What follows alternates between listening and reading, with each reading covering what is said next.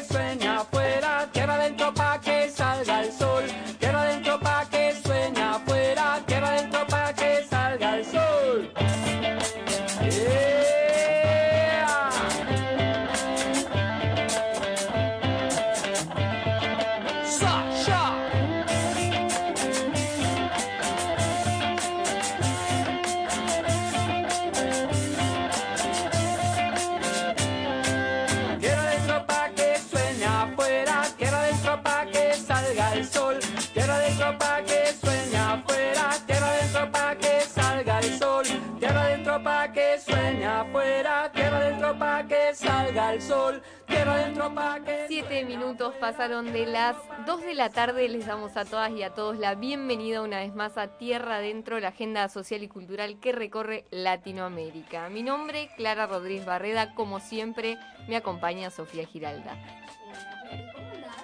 Bien. Con calor,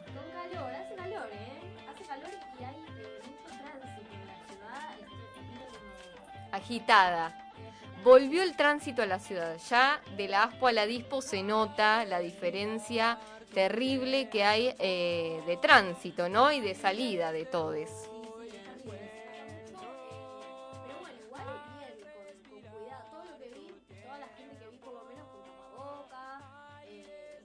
bien, con, con cuidado.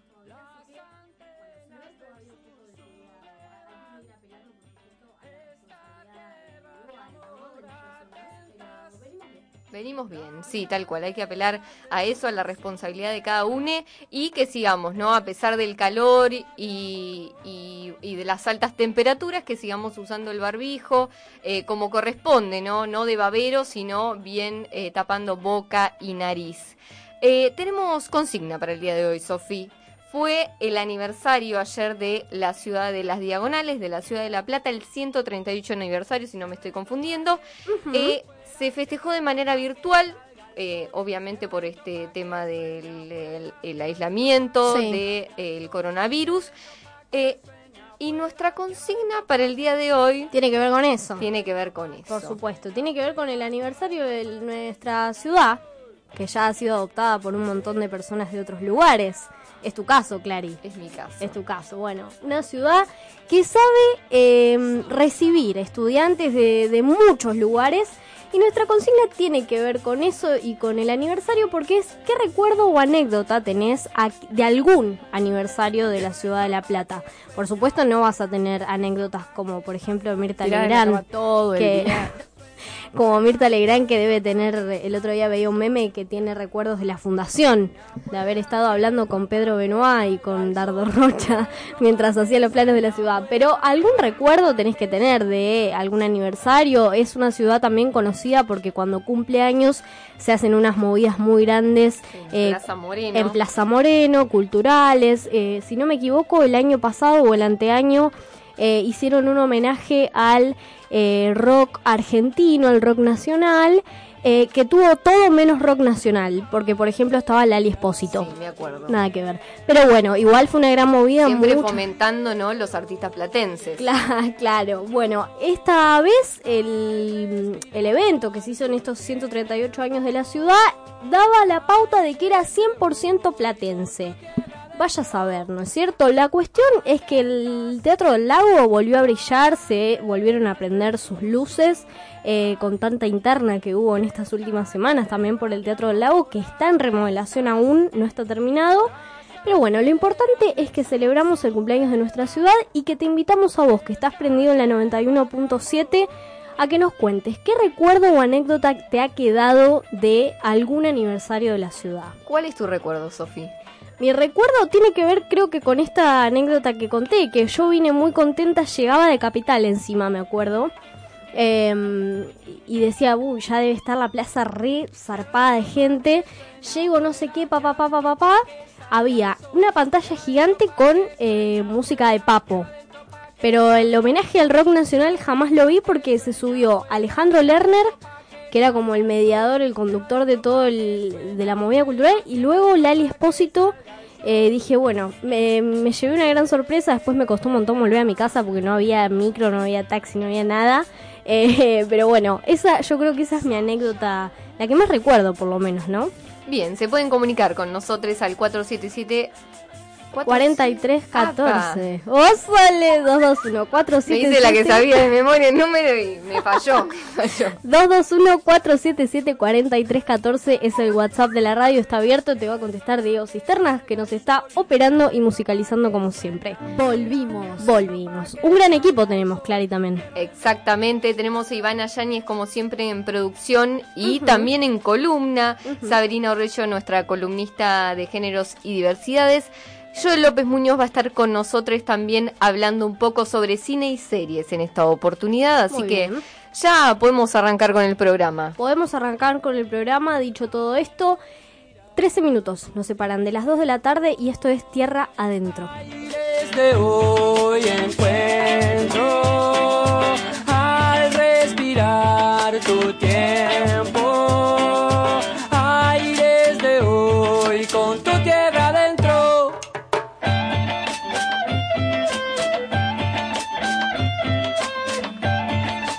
Escuchando? Tierra Adentro.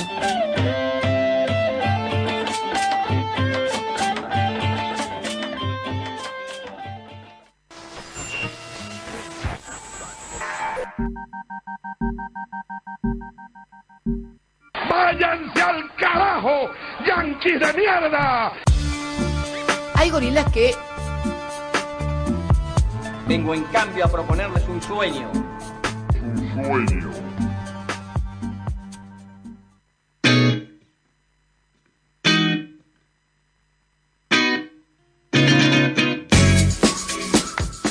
Trece minutos de las 2 de la tarde y ahora sí nos metemos de lleno con lo que tiene que ver las frases de la semana, las frases que se van al pasto, Sofi. Bueno, y en esta oportunidad, como siempre, conseguimos varios, varios testimonios. Y el primero que vamos a escuchar tiene que ver con uno controversial que durante toda la semana se estuvo mediatizando bastante, que eh, tiene que ver con la ministra porteña de Educación, Sí. Soledad Acuña, que volvió a estigmatizar a eh, les docentes. Pero no para. Vamos a ver, a vamos a escuchar. escuchar. izquierda ha tomado una fuerza muy grande, donde además el perfil de los estudiantes cada vez va teniendo un sesgo más claro, empiezan a estudiar la carrera docente y son personas cada vez más grandes de edad que eligen la carrera docente como tercera o cuarta opción luego de haber fracasado en otras carreras. Y si uno mira por nivel socioeconómico, que si uno mira en términos de capital cultural y de experiencias enriquecedoras al momento de aportar para el aula, la verdad que son de los sectores cada vez más bajos socioeconómicos los que eligen Bien, ahí le escuchamos a Soledad Acuña diciendo fracasados, zurdos. no para. no, no, no, no para. Terrible. Lo gracioso es que lo que mm, lo que hacen es poner eh, como cara visible de eh, distintos distintos trabajos, distintas profesiones, gente que odia esa profesión. Es muy gracioso, ¿no?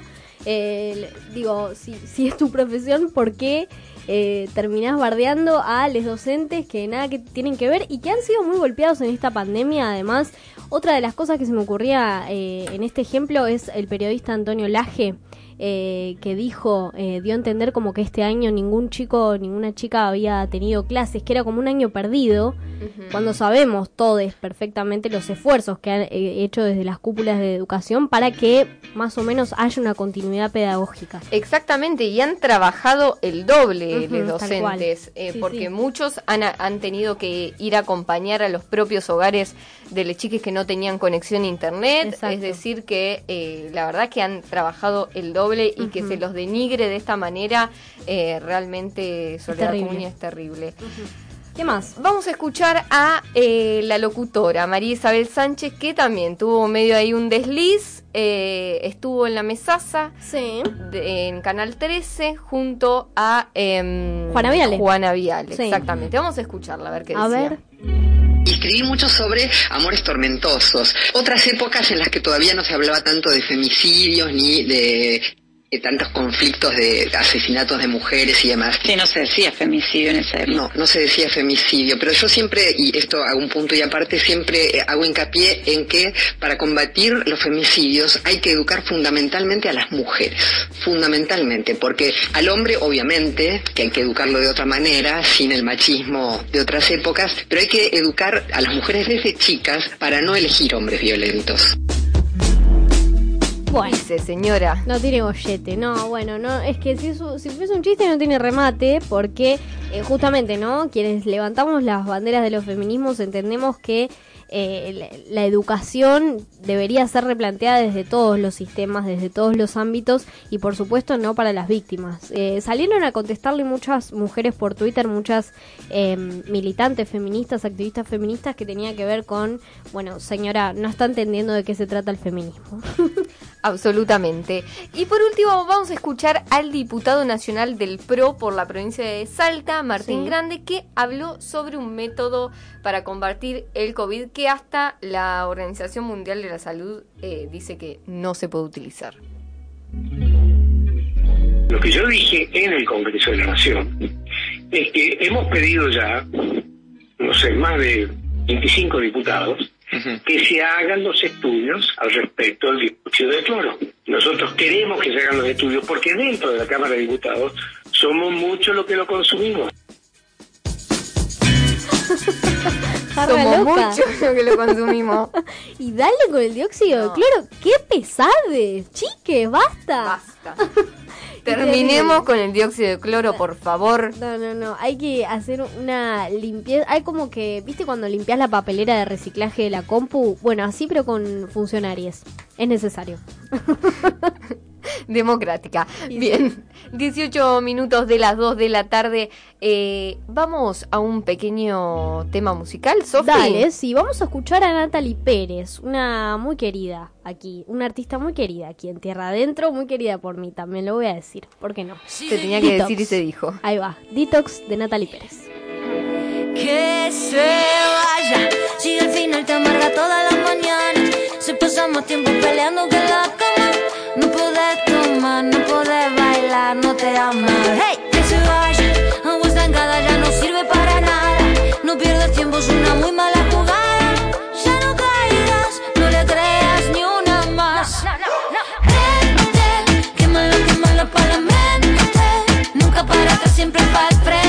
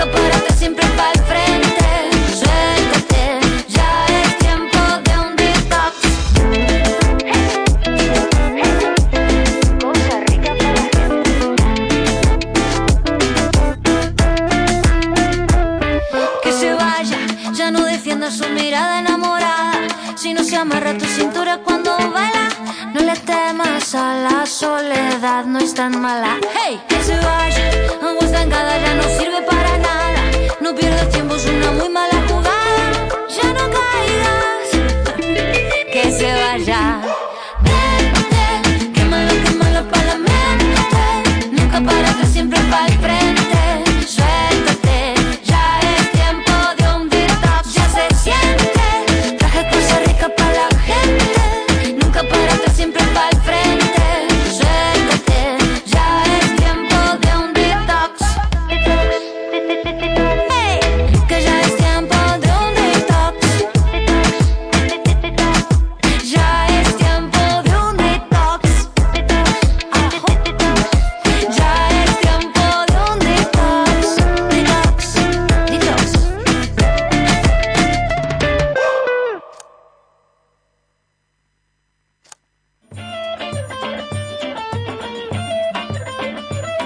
Adentro, desde Radio Estación Sur hacia la Patria Grande.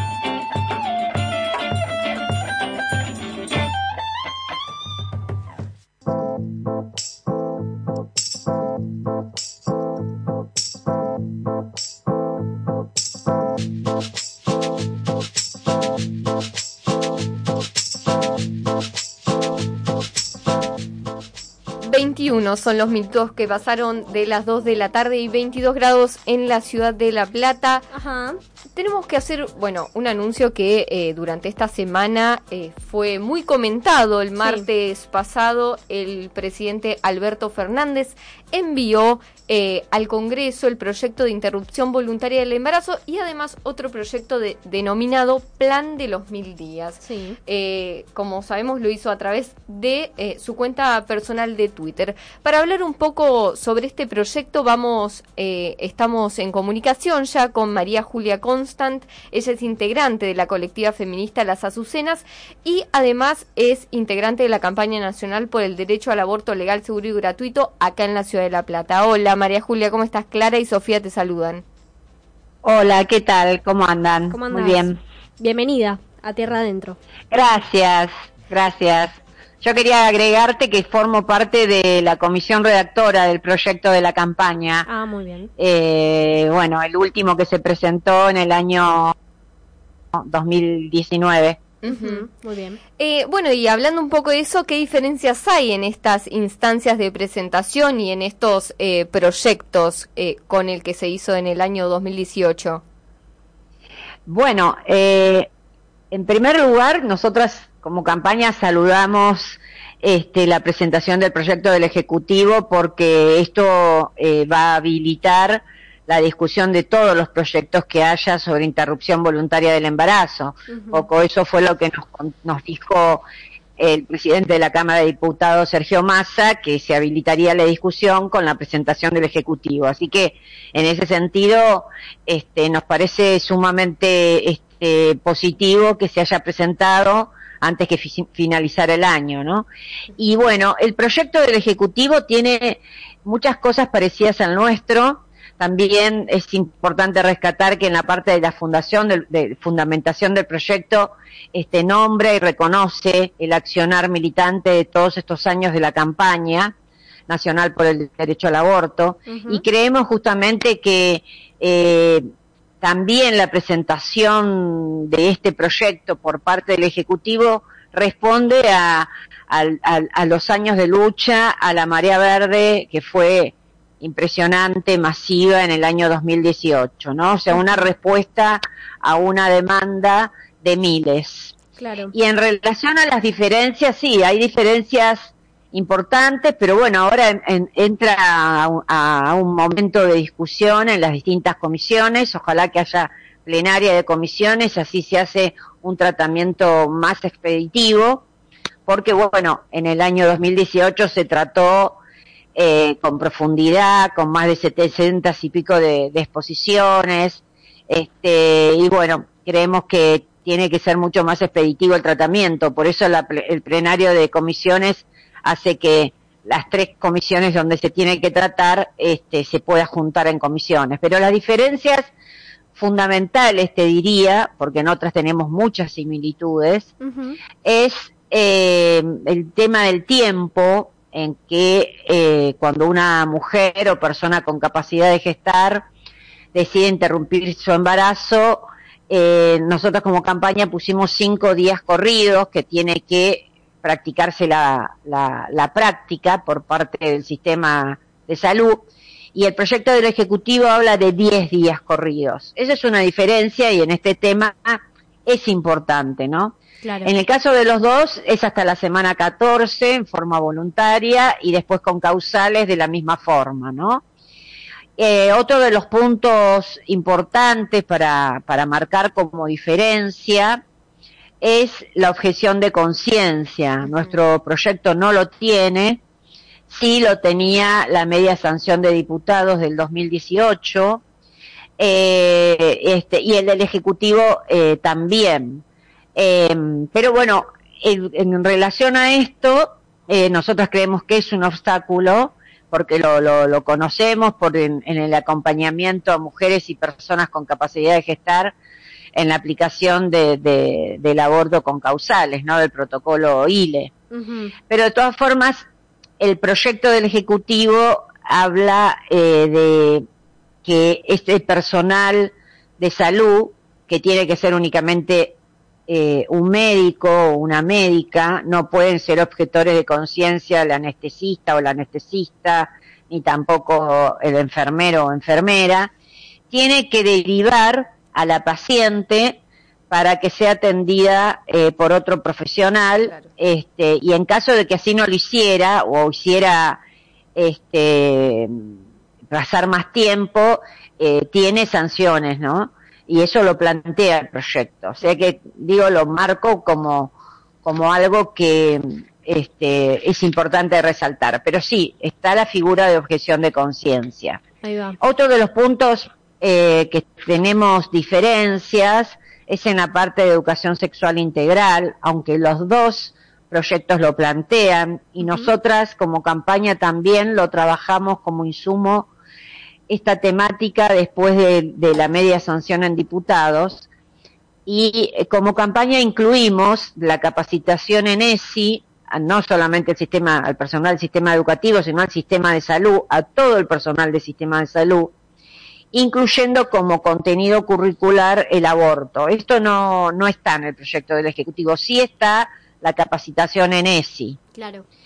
Pero, pero bueno, eh, de todas formas esto comienza a tratarse en comisiones, nosotros formamos parte, nos invitaron a formar parte de una mesa de trabajo y esperemos a ver cómo, cómo siguen las, las las negociaciones, ¿no? Uh -huh. Pero en sí, este, nos parece sumamente positivo que, que se esté tratando y que se responda a una demanda que tiene que ver con la lucha, ¿no? Esto creo que es el resultado de tantos años de lucha y de la masividad de la marea verde. Claro, María Julia, retomando un poco también lo que contabas al principio que tiene que ver con, bueno, los años de militancia que tiene la campaña y que tenemos las mujeres y los cuerpos gestantes desde eh, los distinta, las distintas colectivas eh, por el aborto legal, seguro y gratuito y muchas eh, se ha leído en distintos portales y lo han comentado distintos medios que el hecho de que Alberto Fernández presente eh, eh, bueno, que el proyecto iba a ser tratado en el Congreso justo el día eh, que se conmemoraba el día de la y el día del militante, el día de la militancia, era como una especie de guiño político por todo lo que había atravesado la marea verde en estos años de lucha. ¿Qué, qué opinas al respecto de eso? Eh, bueno, yo creo este, que el proyecto y la discusión del proyecto, como te decía antes, es el resultado de toda nuestra militancia y creo que esto es una respuesta a nuestra militancia. Claro. Creo el día que lo presentó es el día de la militancia peronista. Uh -huh. Este, nuestra lucha eh, está fuera de todo partidismo, de toda política partidaria. Eh, pero bueno, lo presenta el Ejecutivo, eh, responde a, a, esa política, pero de todas formas yo creo que es el resultado y da, da mm, como resultado eso, ¿no? Bueno, responde a una demanda, porque vos fíjate que en años anteriores, estando el mismo partido, el, el proyecto estuvo cajoneado, pero creo que a buena hora se escuchó todo lo que fue todo el proceso de lucha de, y la masividad que no solamente es en el año 2018, ya el 2015 con la Ni Una Menos, la presencia de la campaña en la calle fue muy, muy importante.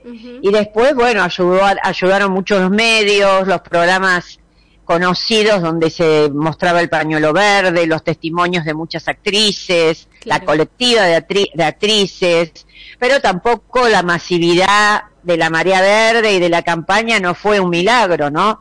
Fue todo un proceso de muchísimos años de lucha, que nunca dejamos de visibilizar esta demanda, que a lo largo de todos estos años hemos construido redes que tiene que ver con la forma de militar, de, de, de, estar presente en esta lucha, la red de docentes por el aborto legal, exigiendo la aplicación de la ESI, que responde a una de nuestras consignas, que es educación sexual para decidir, la red de profesionales de la salud que está en todo el país prácticamente, donde este, antes, como yo siempre digo, no, no las llamábamos redes, pero nosotros ya eh, formábamos las redes porque necesitábamos, en el caso de la red de profesionales de la salud, este, eh, para poder acompañar a una mujer, a una persona con capacidad de gestar, que haya decidido interrumpir su embarazo y sea por causales, enseguida nos poníamos en, en, a, coordinar a ver dónde había este, una profesional o un profesional amigable para poder realizar la práctica, porque también, de acuerdo al protocolo ILE, existe la objeción de conciencia. Entonces ahí mismo empezamos a funcionar como red y hoy existe la red de profesionales por el derecho a decidir, este, muy importante en la campaña, lo mismo la red de cátedras que eh, tenemos cátedras libres en distintas universidades del país, acá en La Plata, en la ciudad, en la Facultad de Medicina, en periodismo. Eh, porque esto no, no fue fácil poder eh, entrar, meter la problemática del aborto en la Facultad de Medicina de La Plata. Eh, hace algunos años no nos dejaban ni entrar a la facultad, ¿no? Como si estuviera, como si no fuera un tema de salud, ¿no? Y la primer causa de muerte en personas gestantes. Pero bueno, eh, gracias a la militancia de la campaña, de las compañeras en medicina, se armó la, la cátedra libre, así de la misma forma, bueno, en la UBA, en, La Pampa, en Comahue. eh, bueno, fuimos construyendo redes y estando presente en todas las fechas de la agenda feminista, estando eh, eh, pidiendo informes a, permanentemente al Ministerio de Salud de la provincia en la aplicación de ILE, eh, exigiendo la, la, adhesión al protocolo ILE en los distintos municipios, em, informando los derechos que no informa el Estado en las puertas de los hospitales. Bueno, a lo largo de todos estos años, la verdad que fue permanente la militancia. Éramos muy pocas al principio, eh, con nuestra mesita, el petitorio, el proyecto, y después, bueno, fuimos creciendo eh, también con tiene muy importante muy importante para el crecimiento de la campaña los encuentros nacionales de mujeres claro. porque ahí nos permitíamos eh, juntar con compañeras de otras provincias. Así que bueno fueron muchas acciones a lo largo de tantos años y llegamos a este momento histórico. ¿eh? María Julia, te queremos agradecer tanto por tu militancia como eh, por formar parte ¿no? Eh, de esta campaña tan importante para todos los cuerpos gestantes y para las mujeres. Te agradecemos muchísimo tu participación en Tierra Adentro y ya estaremos conversando cuando sea ley. No, muchísimas gracias a ustedes porque difunden nuestra lucha y el, el, papel de los medios en esto es fundamental. Así que gracias por acompañarnos. Bueno, gracias María Julia, un abrazo grande. No, por favor, adiós. Adiós. Ahí pasaba María Julia Constant, integrante de la colectiva feminista Las Azucenas y también integrante de la campaña nacional por el derecho al aborto legal, seguro y gratuito acá en La Plata, una de las redactoras también nos comentaba. Exactamente. Bueno, muy interesante esta nota y me quedo con el final, me parece, ¿eh? de la importancia y del rol de los medios de comunicación, ¿no? Eh, y cómo se interpretan las cosas, me parece que es fundamental y que ha ayudado también en estos últimos años eh, fomentar las redes de comunicación con todo lo que tiene que ver eh, con, con las actividades que generó la campaña nacional eh, por el aborto legal, seguro y gratuito, sobre todo estas últimas presiones que se estuvieron viendo a nivel federal en las distintas provincias eh, del país para, bueno, justamente, ¿no? Seguir presionando porque esto tiene carácter de urgencia desde hace ya más de 15 años. Nos vamos a un tema musical. Vamos a un tema musical, vamos a escuchar Aire de Churupaca. Dale.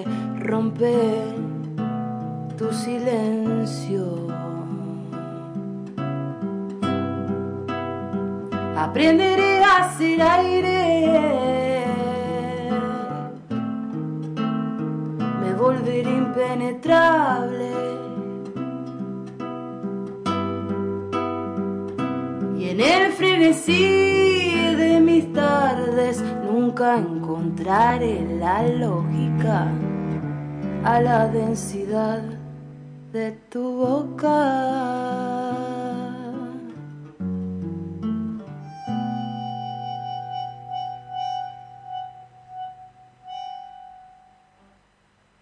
canto y se agudizan mis pasos. A veces te pienso oscuro y a veces claro. Creo, no, no, no, en lo que temo y nada más. ¿Cómo estará de sordo si no escuchas?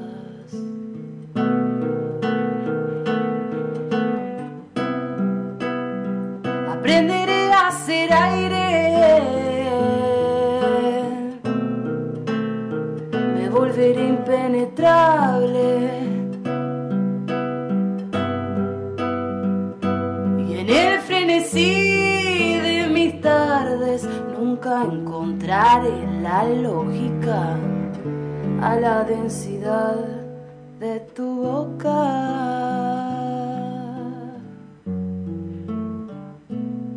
y nunca encontraré la lógica a la densidad de tu boca.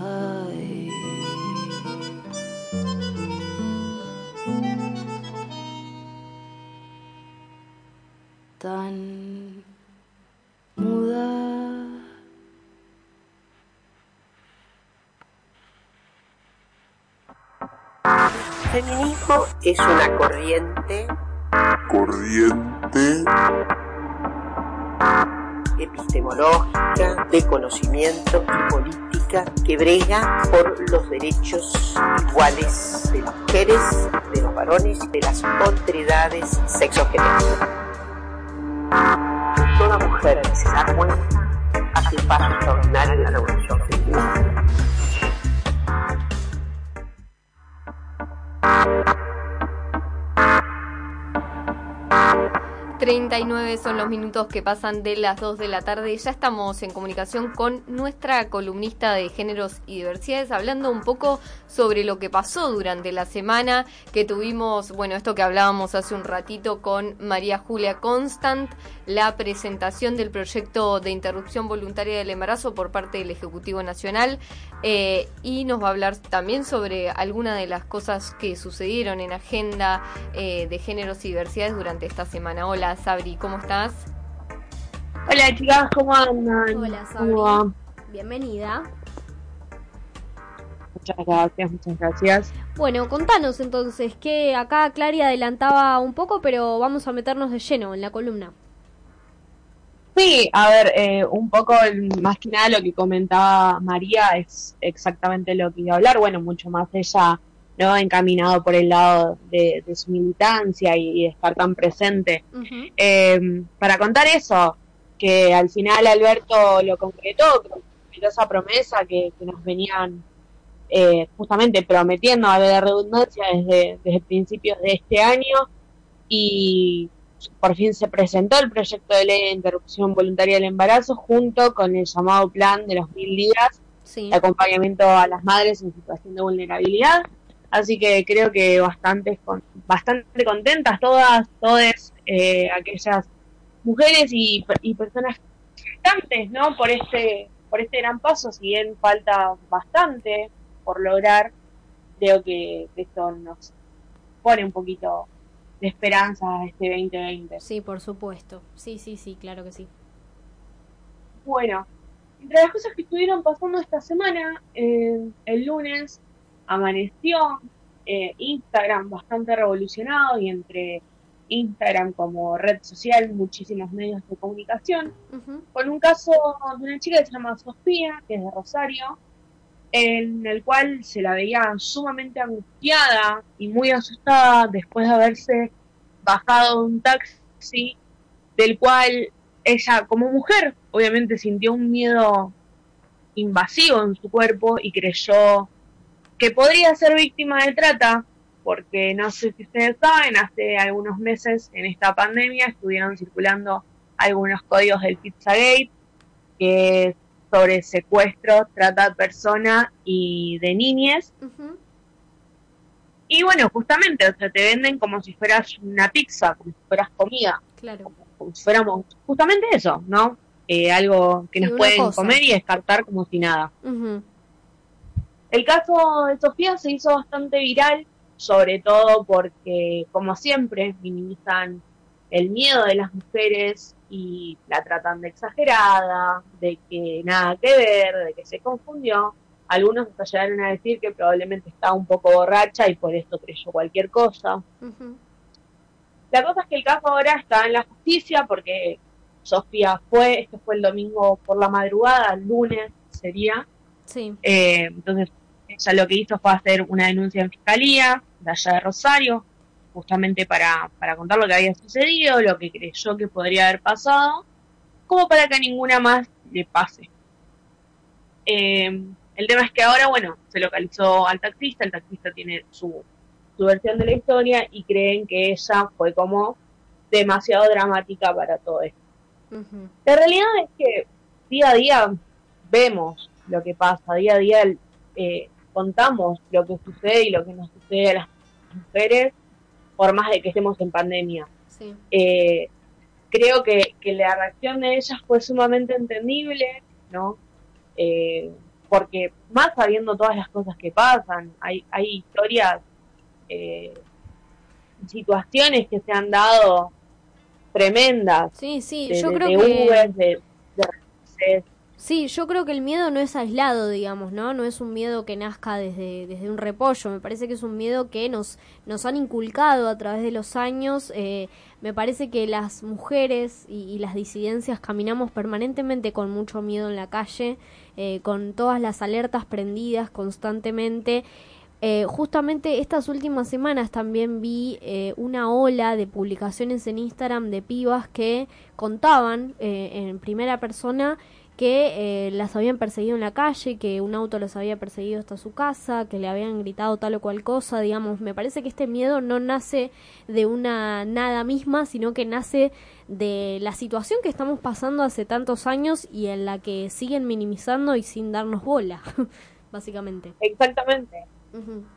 Eh, justamente esto lo quería traer eh, al día de hoy por esto, ¿no? Porque todos los días vemos en las redes cómo está sucediendo esto, que una chica salió a hacer los mandados y porque tenía una calza y un suéter corto, le gritaron 300 cosas por la calle, llegó a la casa angustiada, o que no te puedas tomar un remis sola de noche por el miedo que te pueda llegar a pasar algo. Entonces el hecho de que la hayan eh, calificado de exagerada, de que quizás estaba borracha, de que eh, estas feministas no sé qué se piensan, que denuncian todo. O sea, como, basta, gente, de minimizar ciertas cosas. Sí, quizás no era lo que estaba pasando justamente, pero no daba, eh, no da en absoluto para minimizarlo y, y para tratarla como la trataron. Por supuesto, sí. sí Porque sí, sí. además después de esto siempre nace el por qué no denunciaron antes, justamente por estas razones, no se Claro. denuncian cosas. Claro, sí, ni hablar, ni hablar. Bueno, ¿qué más? Pero bueno, eh, justamente la mayoría de los que de los que calificaron a Sofía como exagerada fueron los hombres, quienes ayer tuvieron su día. Ah, mira ¿no? vos. Mira vos, Sí. no sabía. Yo, la verdad, desconocía la existencia del Día del Hombre. Sí, yo tampoco ya desde, sabía. desde hace muchos años.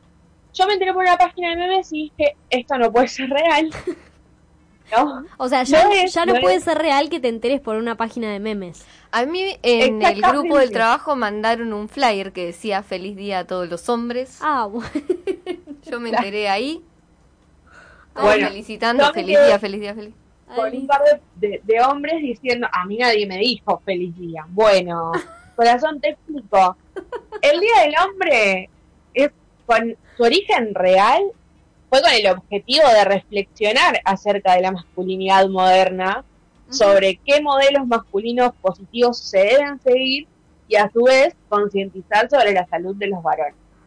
Primero y principal, eh, creo que ninguno de esos objetivos se está llevando a cabo, ¿no? No, por Porque supuesto que no. como que ellos lo utilizan para decir, a mí no me regalaron flores, yo si no me enojaba si me regalaban flores. Negro, mira. Claro, ponete a reflexionar un poquito sobre Claro. eso. Me parece que el Día del Hombre lo tendrían que haber utilizado más que nada para reflexionar este tipo de actitudes que se ven día a día en las redes sociales, cuando una chica sube una foto o cuando, no sé, seguimos con lo mismo de siempre, Sí, sí, tratar sí. de construir y de construir todas esas masculinidades y esas mentes eh, patriarcales, ¿no? Sí, sí, y, y entender también que el Día del Hombre fue durante muchos días, durante mucho tiempo y durante mucha historia. Así sigue que, siendo. Exactamente. Exacto, así que eh, que le dejen el lugar un poco a quienes ten- vinimos a revolucionar un poco la estructura. Pero bueno, Sabri, ¿y hoy el día de qué es? Hoy es el Día Internacional de la Memoria Trans.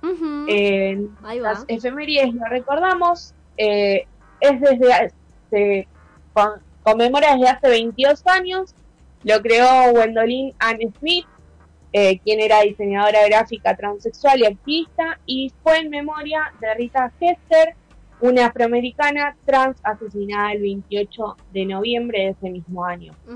Bueno, lo que se busca con esta fecha es concientizar acerca de los trans travesticidos y recordar a todos aquellos asesinados por su identidad.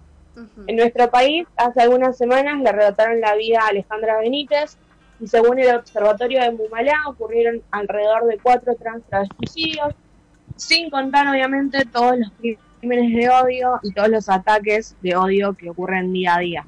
Exacto. Sí, sí, así es. Esta efeméride me gusta más igual, eh, que la del 19, debo decirlo. La verdad que a mí también, la verdad que a mí también, porque es muy importante concientizar sobre esto, porque uno Sí. siempre minimiza estas cosas y, Sí. y, hoy, y hoy en día, Hmm. hoy en día, y, y desde siempre se le tendría que haber dado la importancia que merecen, eh, pero creo, creo que hoy en día el visibilizarlo Claro. muy importante. Claro, sí, yo creo que, que va por ahí, que más, más eh, que minimizar en realidad lo que debemos seguir fomentando es eh, que se tenga en agenda, digo, ¿no? Que los grandes medios también reproduzcan este tipo de noticias que suelen evadir y que tratamos acá en los medios comunitarios. Sabri, te queremos preguntar antes de cerrar con esta columna, ¿cuál es tu anécdota del día Del aniversario. del, aniversario exactamente de la ciudad de las diagonales? Mi anécdota es del año 2012, yo tenía 14 años. Sí. Vino a La Plata, el aniversario de La Plata, calle 13. Ajá. Marea de gente explotado, no se podía ni siquiera pasar a la plaza, con mis primos logramos pasar y en una marea de gente yo termino en no sé qué calle. No. Perdí a una hora. Me encuentra la policía que me estaba buscando porque mi mamá estaba preocupada. Bien. Claro, como en la Aparece playa. un policía ahí y yo como, ah, hola. soy Claro. yo. Faltaba que estés a caballito de algún, de algún Con- policía, con las palmas. todos aplaudiendo. No, lo gracioso fue la, la, la cara del policía porque se pensó que estaba buscando una, una pibita más chiquita. Y Claro. aparecí yo, 14 años. Claro, Sabrina, como ya eras nena. grande, ya eras grande, Sabrina. Pero Sabri, bueno, te eh, agradecemos. tremendo recital, tremendo aniversario ese. Ahí va, bueno, bueno, gracias Sabri por esta columna y por tu paso aquí por tierra adentro. Gracias a ustedes, chicas. Gracias, Diego. Nos vemos. Un abrazo grande. Chao. 50 minutos de las 2 de la tarde y nos vamos directamente a un tema musical y enseguida volvemos con Tierra Adentro. Vamos a escuchar Los Cheremeques, Florecerá. Muy bien.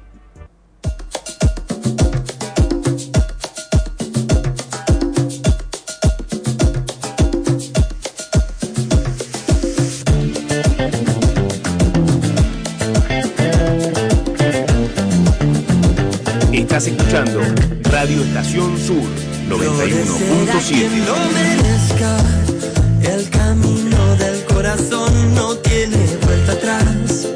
Cruzarás penumbras y desiertos.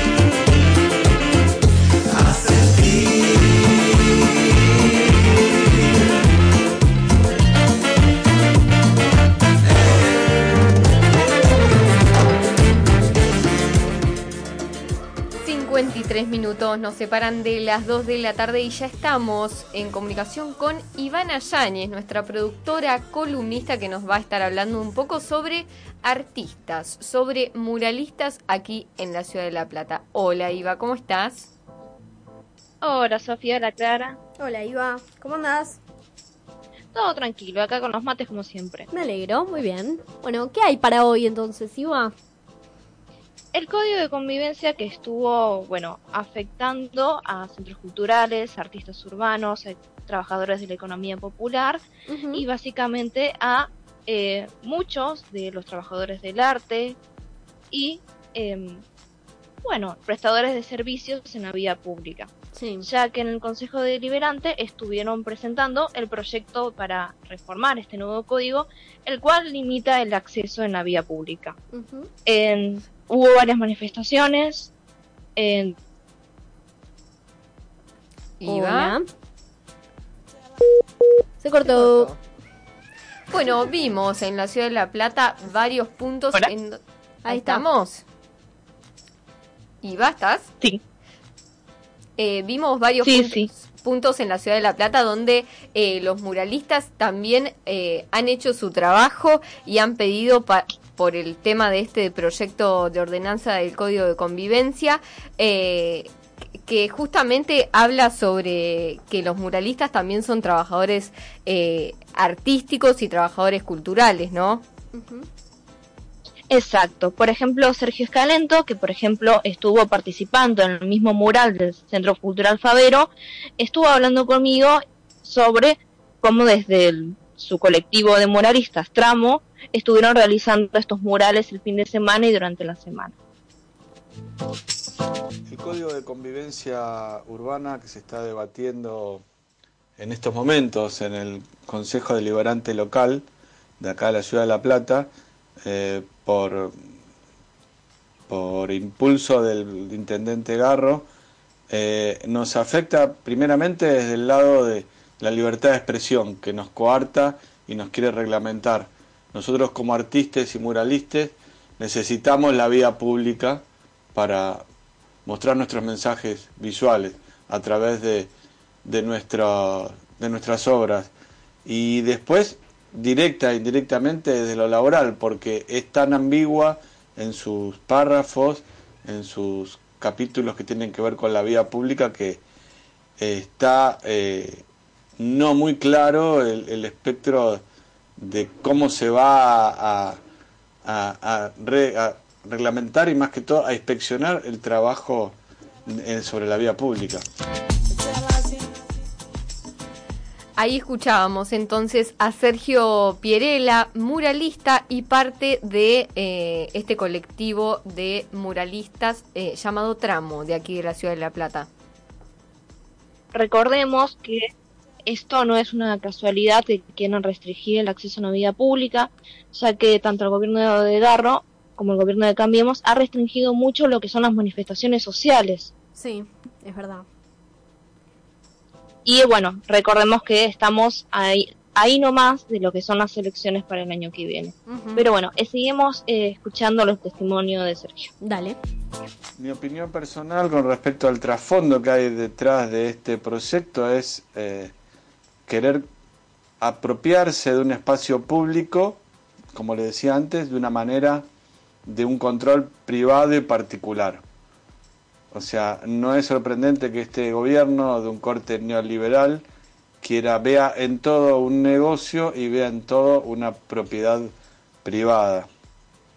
Y bueno, me gustaría decir a los vecinos que no es solo una cuestión de los artistas ni de todo el resto de las actividades que va a afectar este la promulgación de este código, como son toda la gente que usa la vía pública también para trabajar y para manifestar sus ideas, sus pensamientos, porque en concreto la vía pública es de todos y es el mejor lugar para que nos crucemos, nos conectemos y discutamos de qué vida queremos llegar, llevar. Eh, invito a los vecinos a informarse de este código que está el- dando vuelta el, el proyecto y de que sean parte. Eh, todas las voces son importantes y necesarias. Ahí escuchábamos a Sergio Pierela, muralista, hablando un poco sobre el proyecto de código de convivencia eh, impulsado por eh, Julio Garro. Recordemos que, que en los últimos casos donde hubo represión por parte de la policía del municipio fue, por ejemplo, por la campaña del aborto legal, este último 8 de este domingo 8, o por ejemplo en la, sema- en la semana pasada. En ese sentido, por ejemplo, Sergio nos estuvo invitando a participar los vecinos, pero también en la toma de lucha que van a realizar en caso de que sigan con este tipo de medidas. Caso de que no haya una respuesta favorable del municipio, que dudamos que la haya porque eh, están eh, tienen mayoría en el, en el Consejo Deliberante y están obsesionados con, con esta cuestión de reglamentar, reprimir y controlar todo lo que sea en la vía pública, como una manera de privatizar la vía pública, eh, seguiremos haciendo acciones y seguiremos tratando que se sumen el resto de los habitantes de la ciudad, todos los vecinos, porque la vía pública es de todos y de todas, no es de una de una de un intendente o de un grupo político en particular. Bien, ahí lo escuchábamos por último a Sergio Pierela, muralista integrante de Tramo. Hay muchas formas de poder participar, de por ejemplo en espacios culturales o apoyándolos en cualquier tipo de clausura como estuvieron realizando la semana pasada en 13, 58 y 59. Pero si quieren apoyar directamente a este colectivo de muralistas, pueden por ejemplo buscarlo en Instagram como Murales Trabajo. Muy bien. Bueno, Iva, muchísimas gracias entonces por eh, estos fragmentos de Sergio Pierela. A ustedes. Un beso muy Que anden bien. Dale. Chao. Chao. 15 minutos. No, 15 minutos no. Ya son las 3 de la tarde. ¿No fuimos, no fuimos a dormir la siesta? No, no, no, porque nos queda todavía la columna de Joel, la recomendación de una gran serie que va a ser en unos minutitos. Muy nada bien. más, Joel López Muñoz. Bueno, vamos a escuchar un tema muy rápidamente y volvemos con Tierra Adentro. No te vayas.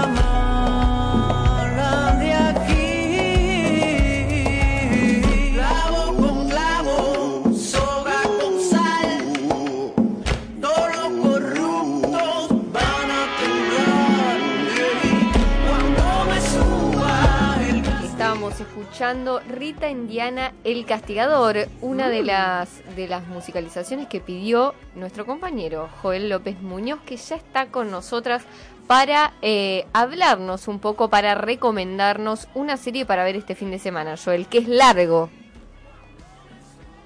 Hola, Clary. Joel. Joel, ¿nos escuchás bien? ¿Cómo andan? Sí, les escucho. ¿Me escuchan? Sí. Bárbaro. ¿Cómo andás? Sí, buenísimo. Todo bien. Bueno. ¿Cómo andan? Muy bien, muy bien. Aquí. Acá, para arrancar, Sí. como bien lo decían en la introducción, sobre la serie Borgen. A- me pasó algo con esta serie porque tenía muchas ganas de hacer esta columna desde hace mucho tiempo, ya que por ahí por el 2013, más o menos, que leí una columna del diario El País en donde recomendaba esta serie y la encontré en una galería, en un lugar donde vendían cine del más raro de cualquier parte del mundo y donde era mi tienda, digamos, donde siempre compraba cosas y encontré esta serie por ahí por el 2013, pero por suerte ahora se hizo más popular. Así que por eso decidí ahora hacer esta columna para recomendar Borgen, que es una serie danesa. Ahora ya va por... ¿Me escuchan? Sí, sí, estamos acá. Ah, bueno. Eh, que ahora ya va por la, por la tercera temporada. Y se dice que es una serie eh, política, pero más allá de lo política que es esta serie, también es social, es doméstica, es de intriga, eh, que muestra toda esa, digamos, intersección entre un grupo de políticos, un grupo de empresarios, un grupo de periodistas, eh, que todo se da en el Parlamento, que en danés Borgen es Parlamento.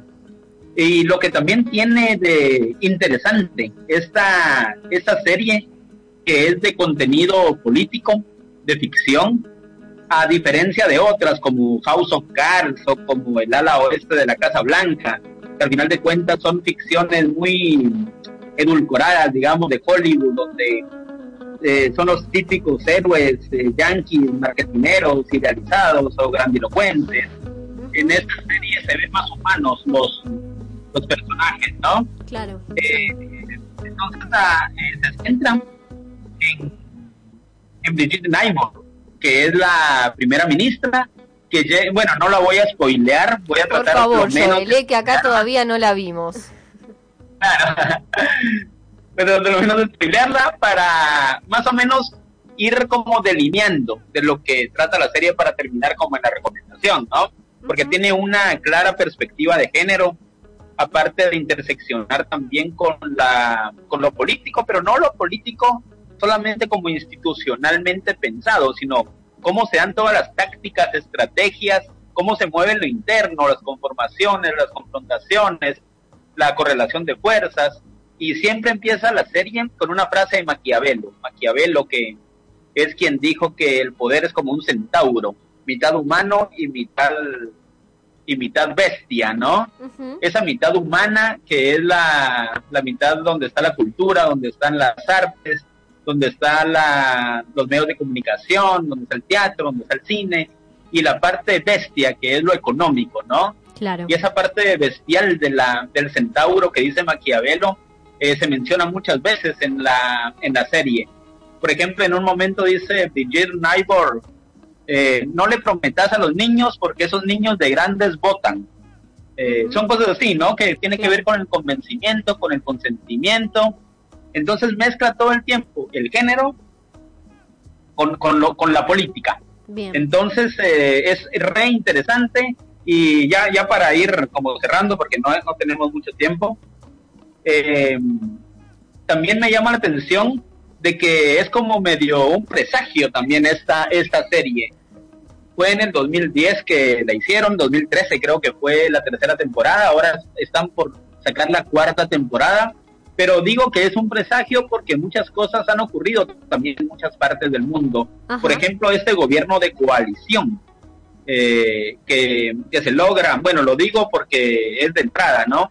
De que hay un gobierno de coalición eh, del Partido Laborista con el Partido Verde, en donde llega primera ministra eh, eh, Naibor, eh, Brigitte Naibor, Y después en el 2018, 2019 llegó un gobierno de coalición con unas características muy similares en, en España.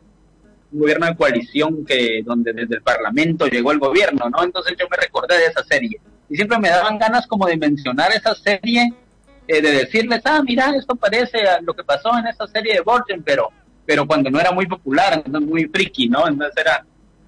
eh, de que también pasa en la serie que la mujer, la presidenta, es muy atacada, así como ha sido atacada Cristina Kirchner. Claro. Eh, Tiene una hija, eh, también Naibor, donde es acosada, eh, ella se enferma, la hija, y se va a un sanatorio donde la siguen hostigando. También me recordó mucho Claro, eh, a Florencia. Kirchner, ¿no? Las comparaciones. Estando enferma en Cuba, la hostigación, ¿no? claro. Entonces, eh, hay muchas cosas de disputas y de espionajes, conflictos diplomáticos, ataques de la oposición, pero lo que más me, me agrada es de que tenga una, una intertextualidad bastante humana. O sea, eh, decir esto también tiene que ver con la cultura. La cultura danesa es más, mm, al menos la cultura política es más keynesiana, eh, es más austera, digamos. O sea, que la primera ministra vaya manejando una bicicleta eh, a su trabajo siendo presidenta. eh, acá en América Latina capaz lo vemos con ojos como wow, como decir Mujica, Mujica va en Claro, moto a, claro. a trabajar. Sí, acá sí, nos sí. sorprende, pero, pero es esa, esas características que tiene. Joe, ¿cuántos capítulos por temporada?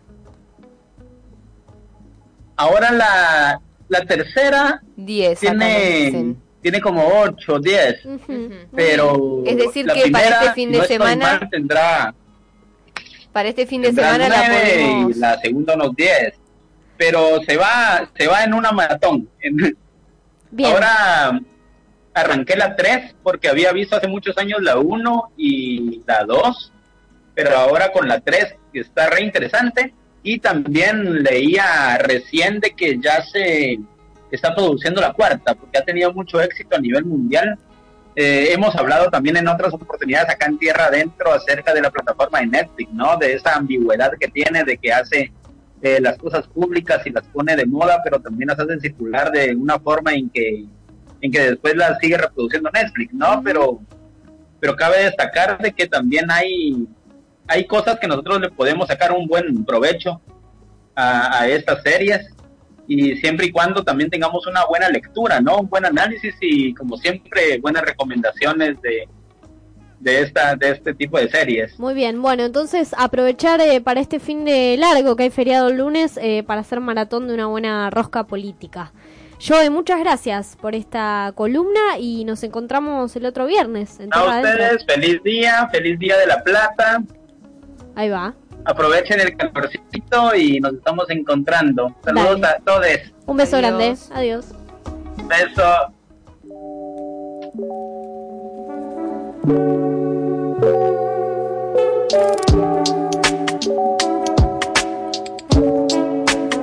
Último día de playa, el sol parece que estalla Y yo en la arena armo una muralla, ya saliendo del agua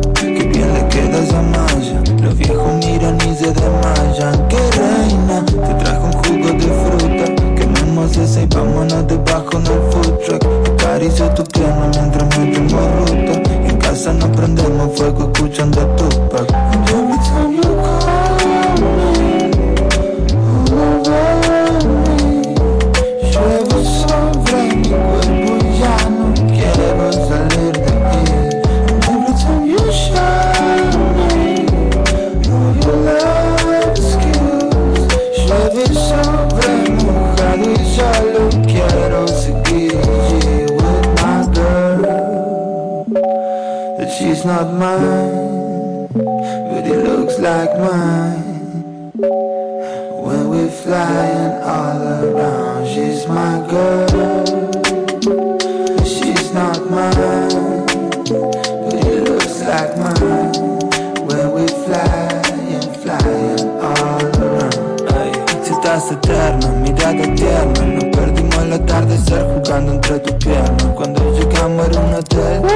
De Cardelino estamos escuchando. Así que con este tema tan hermoso nos empezamos a despedir.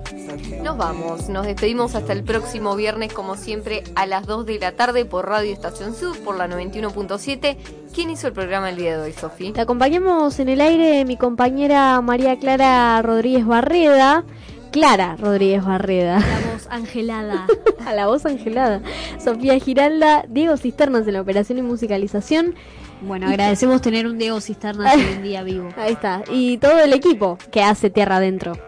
Exactamente, tenemos a Ivana Yáñez en producción y columna, tenemos a Joel López Muñoz, que como siempre está en la claqueta, Sabrina Orrillo en géneros y diversidades, Felipe mm, Bertola. Bertola Sí. en eh, deporte. Ahí va. Nos bueno. despedimos, hasta el próximo viernes, los saludamos. Exacto, quédense prendides a la 91.7 aire comunitario de Radio Estación Sur. Buen fin de.